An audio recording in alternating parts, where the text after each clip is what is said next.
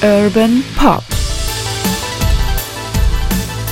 Musiktalk mit Peter Urban. Manchmal ist es so, dass sie sich nicht erinnern, aber äh, bei Jackson Brown, den habe ich fünfmal interviewt, da weiß der schon, wer man ist. Oder Harry Belafonte habe ich zwei, dreimal getroffen und der war, also das ist überhaupt einer der menschlichsten und freundlichsten und, und äh, am Boden gebliebenen Menschen, den ich überhaupt je getroffen habe.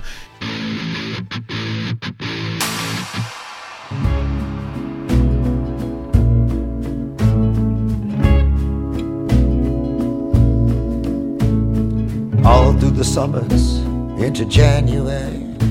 I've been visiting monks and monasteries. Herzlich willkommen zu dieser Folge. Das ist nämlich die erste von zwei Sonderfolgen zum zweiten Geburtstag von Urban Pop, dem Musiktalk mit Peter Orban. Und zwar die erste Sonderfolge Ask Peter. Alles, was Sie immer schon wissen wollten, Peter. Kon konnten die Leute fragen und haben uns ganz viele Mails geschrieben. Dafür schon mal vielen, vielen Dank. Ich habe hier den ganzen ja, Zettel Wust hier vor mir liegen, äh, ausgedruckt mit euren Fragen, die ihr uns geschickt habt. Da kam eine ganze Reihe verschiedenste Dinge.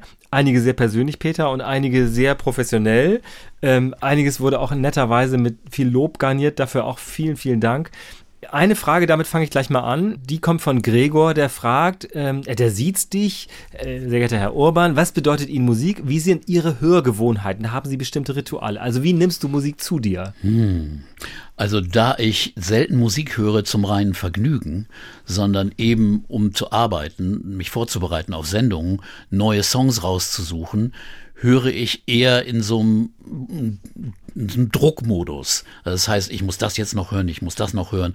Also dass ich mich hinsetze und irgendwas genieße, das tue ich leider viel, viel zu selten. Insofern ist das keine normale Situation. Für mich bedeutet Musik natürlich eigentlich reine Emotion. Also äh, ich kann dahin fließen, wenn das eine wunderschöne Melodie ist oder wenn das ein Groove ist, äh, der einen sofort bewegt. Es muss ins Herz gehen und in den Bauch. You remember me when the west wind moves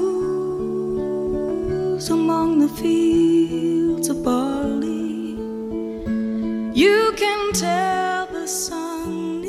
Das sind so meine Kriterien. Ich, ich gehe gar nicht intellektuell an, an, an diese Musik.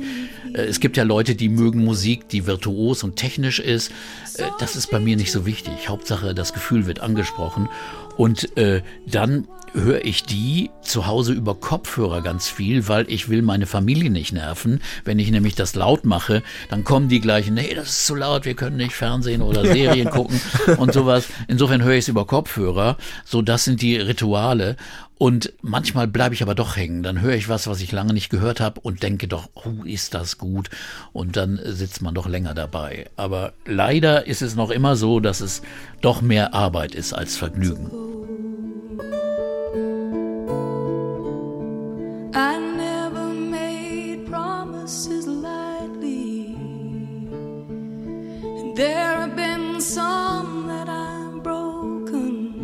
Ja, und da kommt eine große Frage von René, die hänge ich mal gleich hinten dran. Da könnten wir noch eine Stunde oder zwei drüber reden. Ähm, aber mal kurz erwähnt, gibt es, ah, fragt sogar auch mich, gibt es für euch, also gibt es für dich, Peter, den einflussreichsten, nachhaltigsten wirkenden Musiker, die Band im Bereich Rock-Pop? Ganz schwierige Frage, weil ganz große Frage. Wie will man darauf antworten? Ja, dann fang du mal an. Naja, man hat, im- äh, schnell gesagt ist, deswegen sage ich es mal, damit du es nicht sagst, ist natürlich äh, so Leute wie Dylan. Dylan ist deswegen jetzt nicht, wir wissen alle, dass er nicht der größte Sänger der Welt ist, aber er hat eben auch so viel Einfluss auf andere Musikerinnen und Musiker gehabt, auf andere Bands, dass eben quasi das wie so ein, wie so ein Echo ist, das man von überall wieder hört, finde ich. May your hands always be busy. May your feet always be swift. May you have a strong foundation when the winds of change shift. Ne, das, das ist sowas, oder wie, wie bei Joni Mitchell, wo man denkt, ah, da kommen so nicht nur eine, sondern zwei oder drei Generationen von Singer-Songwritern, die beziehen sich irgendwie auf die oder die finden die toll. Das hört man womöglich dann auch mal. Solche Leute sind natürlich dazu nennen, würde ich denken, oder? Ja, eindeutig, aber das ist ganz, ganz schwer zu verantworten, weil dann müsste man die ganze Geschichte aufrollen. Da müsstest du eigentlich anfangen von, von Jazzmusikern in New Orleans in den 20er Jahren, dann zu Bluesängern und Bessie Smith oder dann die ganz großen Bluesänger, einige der Rock'n'Roll-Sänger müsstest du dann zählen. Natürlich sind es die Beatles dann auch, die das dann alles verarbeitet haben und in der Kombination mit der Mischung aus vielen verschiedenen Stilen eine ganz neue Musik kreiert haben. Dann aber auch, auch andere Bands wie die Stones, die eben was anderes gemacht haben auf einer Blues-Basis äh, und trotzdem bedeutend waren. Dylan als Texter oder auch als Melodienschreiber, das kann man gar nicht unterschätzen. Joni Mitchell natürlich.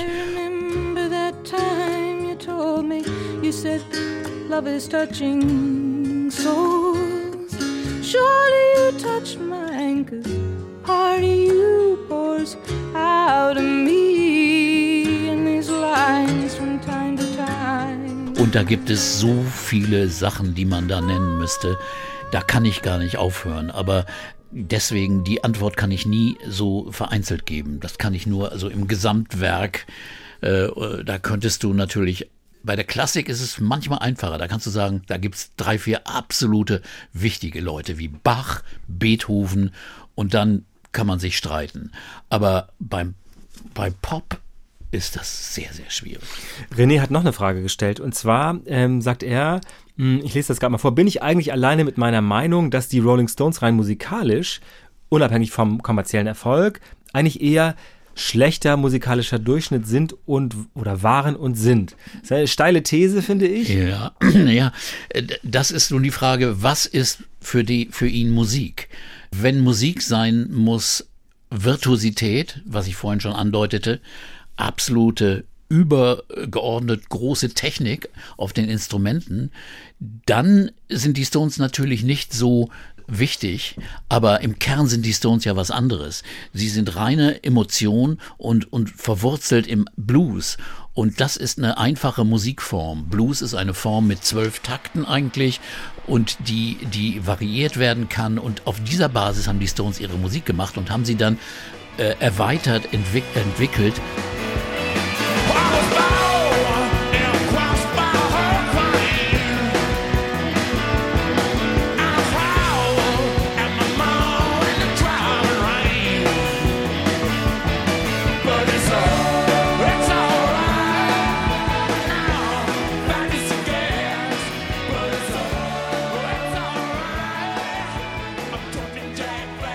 Immer wenn die Stones versuchten, zu kompliziert zu werden in Kompositionen, dann sind sie eher gescheitert.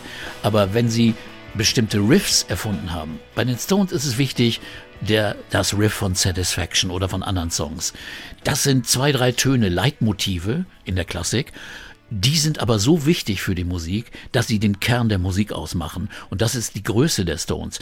Da ist es nicht die Frage, ob sie nun äh, technisch super Musiker sind oder nicht. Und sie sind auch nicht schlechter als andere, sondern sie sind besser in dem, was sie richtig gut machen. Und das sind diese Riffs und diese Kernmotive, die wirklich diese Songs ausmachen. Ähm, ich, mir fällt da ein Zitat von, ich glaube, der heißt Philip Norman, der hat eine Biografie über Mick Jagger geschrieben, der, der in einem Interview gesagt hat, wenn man diese, diese Beispiele nimmt aus den frühen 60er Jahren, dann waren die Beatles die Beatles, weil die so originell waren als, als Band. Mhm. Und dann sind die Stones, die viele Kapitel in dem Buch Wie ist man eine Rockband geschrieben haben mit diesem, dieser dominanten Gitarre mhm. oder diesen Doppelgitarren und äh, Bass Schlagzeug natürlich und natürlich Mick Jagger auch. Und wenn man dann eben guckt auf so Leute wie, na, sagen wir mal, Steven Tyler von Aerosmith oder vielleicht Michael Hutchins oder so, dann sieht man da auch, ne, das ist, ist schon dieses Vorbild von Mick Jagger, oder? Oder von, von den Stones insgesamt. Eindeutig. Also da war Jagger ganz, ganz wesentlich und ganz wichtig, auch sicher für Michael Hutchins, äh, den wir in der letzten Folge besprochen haben. Aber was man natürlich überhaupt nicht vergessen kann, den Einfluss von schwarzer afroamerikanischer Musik, also jemand wie Aretha Franklin, Stevie Wonder, äh, die sind so wesentlich, James Brown, B.B. King, äh, ohne die wäre diese Musik, diese diese weiße, in Anführungsstrichen, britische, amerikanische Rockmusik nicht I'm möglich gewesen. Like nobody's loved you. Come rain or come shine. Deswegen sind die genauso wichtig für die Entwicklung der Musik. Eine weitere Frage kommt von Jürgen aus Laboe.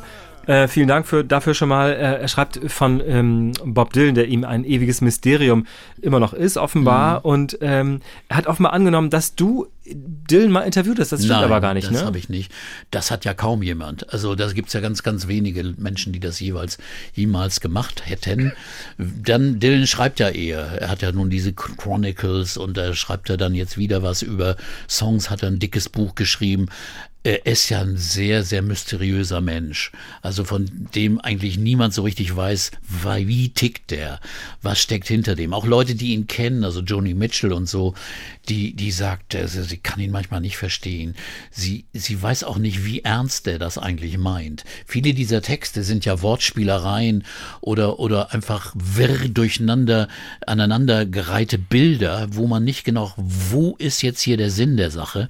Und da sagt Mitchell manchmal, ich glaube, der klaut sich überall Sachen zusammen und schraubt sie, schraubt sie dann zu einem Werk zusammen. Also das hat sie mal, als sie böse auf ihn war, so gesagt. In Scarlet Town, I was born, there's ivy leaf and silver thorn. The streets have names that you can't pronounce.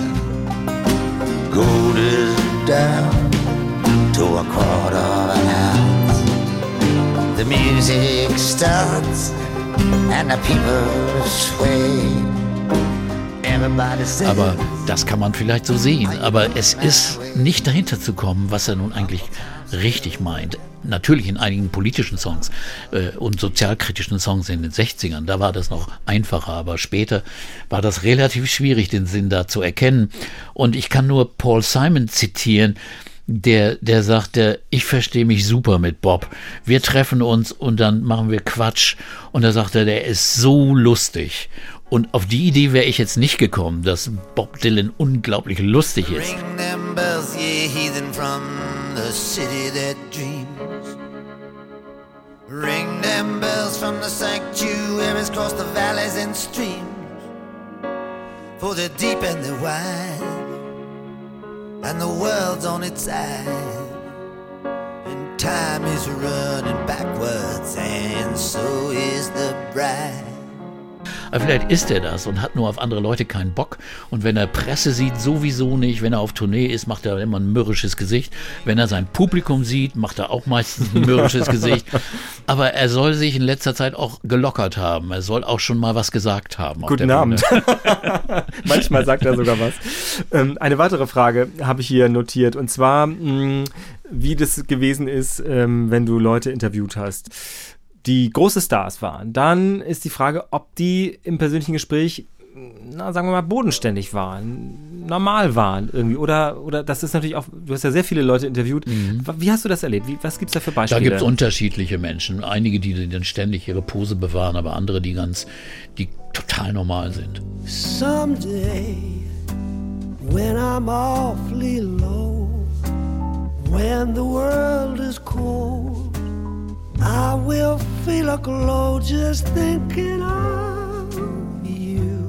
Also viele dieser Leute sind komplett normal. Rod Stewart, absolut.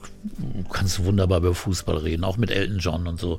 Das sind ganz normale Leute und äh, besonders Leute, die auch, sagen wir mal, politisch engagiert sind, sind ganz normale Menschen. Jackson Brown, der redete nicht so gern über seine neue Platte, sondern immer über irgendwelche äh, Krisen, Bürgerkriege in Nicaragua oder, oder Anti-Atomkraft-Demonstrationen. Äh, Demonstrationen. das waren Dinge, die ihn bewegt haben. I've been waiting for something to happen for a week or a month or a year. With the blood and the ink of the headlines and the sound of the crowd in my ear. You might ask what it takes to remember when you know that you've seen it before. Where a government lies to a people and a country is drifting to war. And there's a shadow on the faces of the men who sent the guns to the wars that are fought in places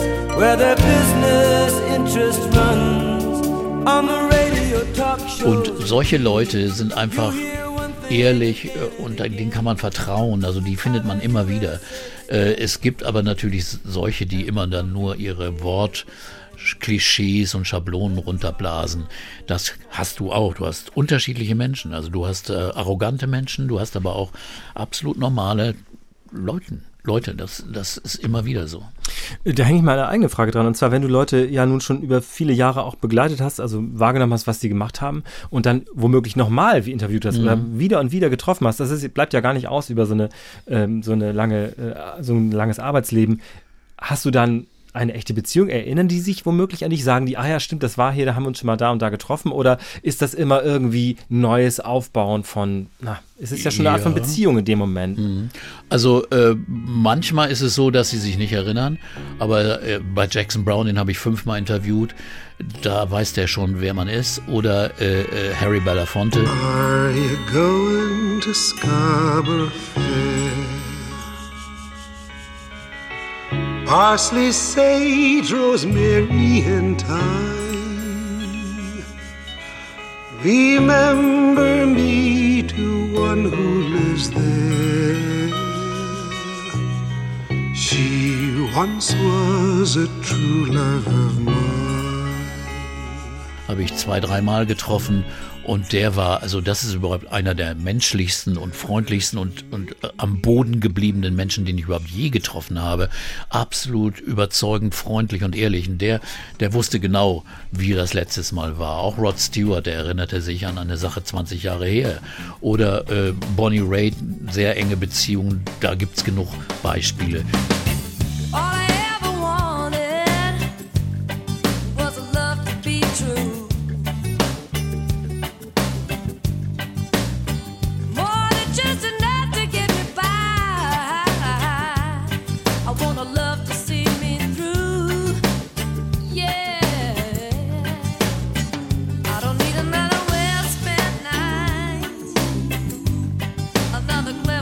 So Leuten, die, die also einfach auch sowieso mit ihrer Erinnerung Probleme haben, wie Keith Richards, die, die dann einfach sagen, ja, ich weiß gar nicht mehr, wie das früher war oder so.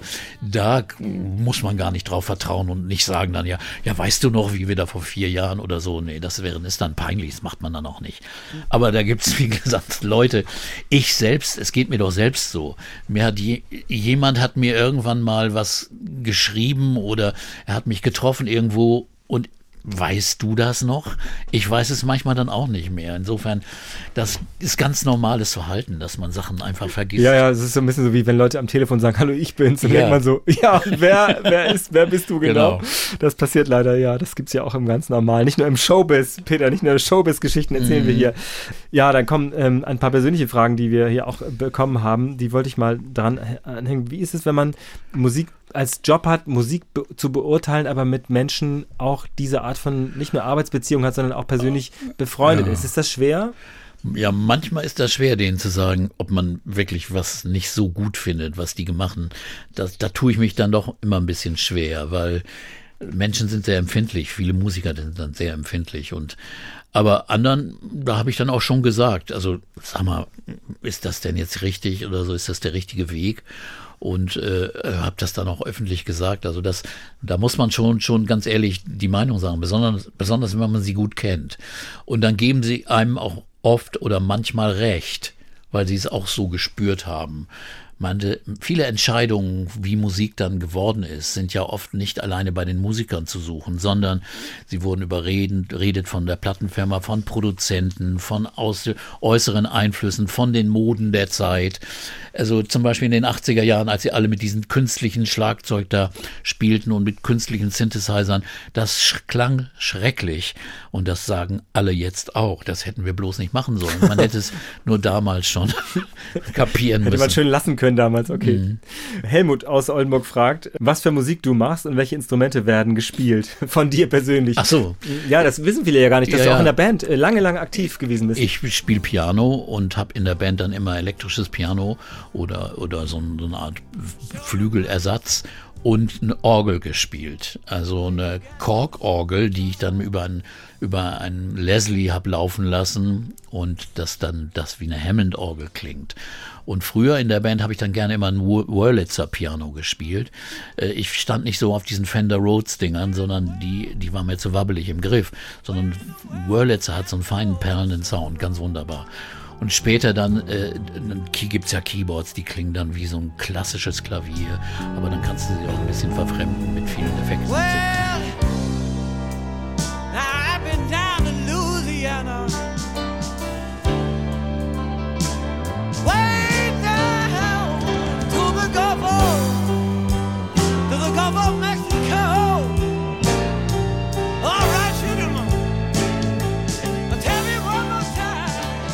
Da hat man jetzt mittlerweile eine breite Auswahl. Die Geräte sind auch nicht mehr so schwer. Das war früher bestimmt eine ordentliche Oh. Asterei, ne, oder? Früher diese, ich hatte dann mal einen Yamaha CP70, das musstest du dann aufbauen.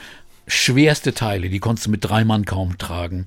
Also das war schon ziemlich nervig. Und dann auf Tournee zu gehen oder mehrere Gigs Ja, zu haben, schwierig. Ja, also und Roadies hatte man ja dann auch nicht immer, weil man war nicht auf dem Erfolgslevel, dass man sich das unbedingt leisten konnte. Okay, und eine Frage hänge ich nochmal hinten dran. Das ist eine, die uns gerade erst gestern erreicht hat.